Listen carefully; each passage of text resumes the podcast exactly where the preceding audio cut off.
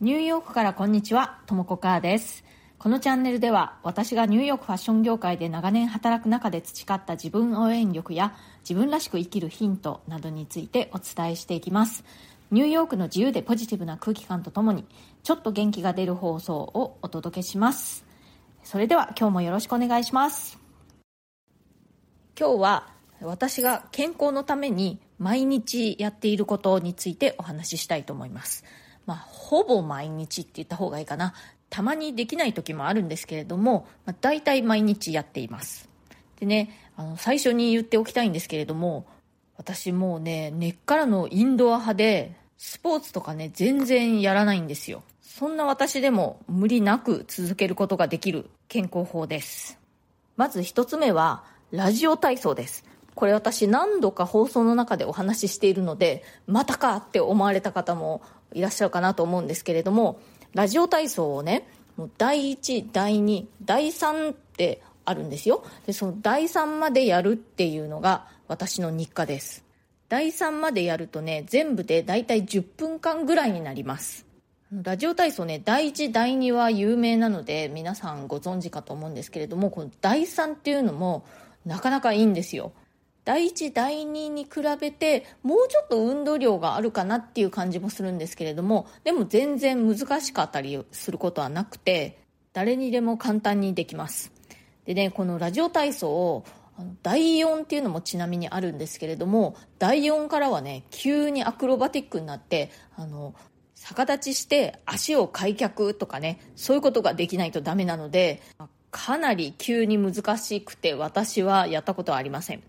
でこのラジオ体操第1から第3までをきっちり一生懸命やると、ちょっと息が上がるぐらいにはなります。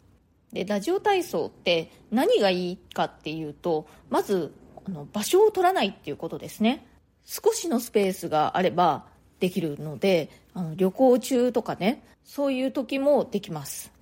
私はこれを朝やることにしているんですけれども、天気とか、まあ、気候がいい時は外で、寒かったり雨の日なんかは家の中でやっています。あとね、ラジオ体操のもう一ついい点はですね、ラジオ体操ってもうすごくおなじみのものですよね。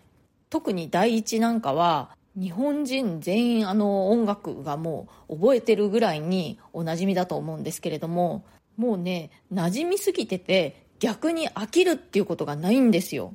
白いご飯とかね、水、ね、飲む水ですね、に飽きるっていうことがないように、ラジオ体操ももうね、あの、馴染みすぎてて、やりすぎちゃっててね、逆に飽きないんですよ。これがね、あの、なかなか地味に継続のポイントかなと思っています。本当飽きないですね。私も何年間もずっとやってるんですけれども、もうね、なんかもはや何も考えず、まあ、音楽とかももうかけないで覚えてますからね、やってるんですけれども、飽きる気配がありません。そして私が健康のためにやっている日課ですね。えー、二つ目は散歩です。最低20分。時間がある時はもうちょっと長く。3、40分ぐらいかな。早足で散歩をしています。私自分の家の近所にお気に入りの散歩道っていうのが何パターンかあってその日の気分で歩きたい道を歩いています。でそういうお気に入りの道を歩くともうそれだけですごいこう幸せな気分になるんですよね。でプラスあこれは今あの体にすごくいいことをしているんだって思うとさらにこう気分がいいということで気に入っています。特に今の季節ってお花もいろいろ咲いてるし、木の葉っぱも青々と茂ってるし、そういうのを見るのもまた気分がいいですしね。あと私が今住んでるところの近所って、古くてこう風情があるというか、素敵な建物が結構たくさん残っているところなんですね。そういうのを見て歩くのもまた楽しいですし、いいことずくめなんですけれども、ただね、唯一欠点は、天気が悪いとちょっと歩く気になれないということです。まあ、天気が、まあ、曇ってるぐらいだったらいいですけれども、雨降ってるとかね、寒すぎるとか、そういう時はさすがに歩かないんですけれども、そうやって歩かない日が続いてしまった時は、まあ、ジムに行って運動するようにしていますそしてもう一つ私が健康のためにやっている日課は瞑想ですこれはまあ、体のというより、まあ、心の健康のためと言った方がいいいいかなと思うんですけれど毎朝10分か、まあ、時間がない時は5分瞑想アプリを使って、えー、瞑想しています。でこれなんで始めたかというとやっぱりたくさんの人が瞑想がいいというふうに言っているのを聞いたからというのがあります。身近なところで言うと私の夫が瞑想を私より先に始めてすごくいいっていうふうに勧めてくれたというのもあるしあともういろいろなメディアでいろんな有名な方も瞑想がいいというふうにもう本当にたくさんの人がね言ってるのでこんなにたくさんの人がおすすめしてるんだからなんかちょっとあんまりピンとこないけれどもやってみようかなという感じで半信半疑みたいな感じで始めました。で私は、えー、その瞑想アプリを使って瞑想しているんですけれども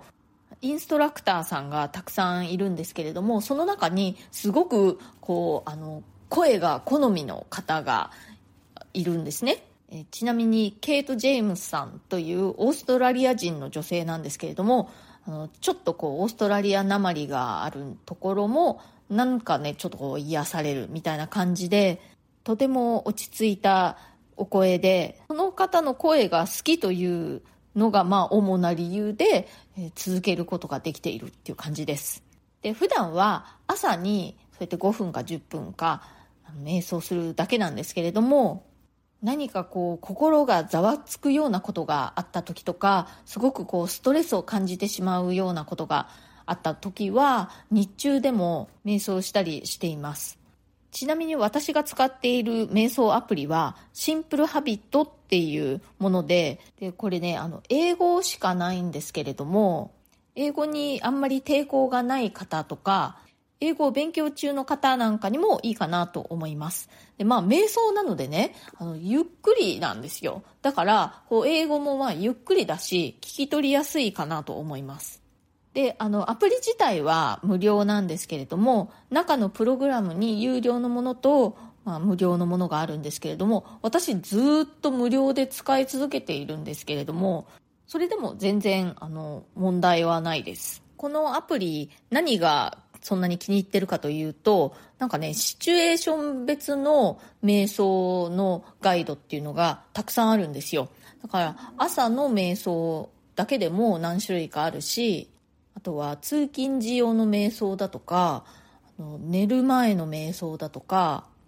仕事から家に帰ってきてほっと一息する時の瞑想だとかあとはこうパニック状態の時の瞑想とか落ち込んだ時の瞑想とかそんな感じでシチュエーション別に瞑想ガイドがたくさんあるんですね。でそれぞれに時間を5分または10分または20分っていうふうに設定できるんですね。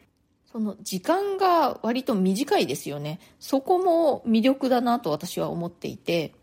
30分の瞑想とか、まあ、45分、1時間の瞑想って言われると、なかなかその時間取ることができないってあの思ってしまうんですけれども、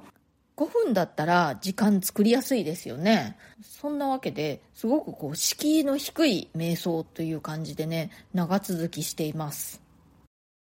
今日は、えーインドア派でスポーツとかあんまりやらない私でも続けられている簡単な健康習慣を3つご紹介しました。え、1つ目はラジオ体操。第1、第2、第3ですね。で、2つ目が早足での散歩。3つ目が、これは心の健康ということですけれども、瞑想。アプリを使った瞑想ですね。3つご紹介しました。どれもね、あの、本当に手軽ですし、お金も一銭もかからないし、本当に敷居が低いので、私のようにスポーツとかに全然縁のない方でも簡単にできると思います。はっきり言ってね、どれも緩いんですけれども、この緩さが長続きの秘訣かなって思うんですよね。で、まあ、ラジオ体操も、散歩も、瞑想も、どれも世間での評判がいいですよね。科学的に健康にいいということが証明されているという話をもういろんなところから聞きます。なので、私はそれを信じて続けています。今日の放送が気に入ってくださったら、チャンネルのフォローや SNS でのシェアなどもしてくださるととっても嬉しいです。いつも SNS でシェアしてくださる皆さん本当にありがとうございます。それから、えー、コメントやご感想、ご質問、リクエスト等ありましたら、え、ぜひお気軽にお聞かせください。リクエストやご質問等にはこの放送を通じてできるだけお返事していこうと思っています。皆さんのやっている健康法で、これもすごく簡単だし、敷居が低いし、おすすめっていうのあったらね、ぜひ教えてください。今日も最後まで聞いてくださってありがとうございました。それではまた次回、ともこかーでした。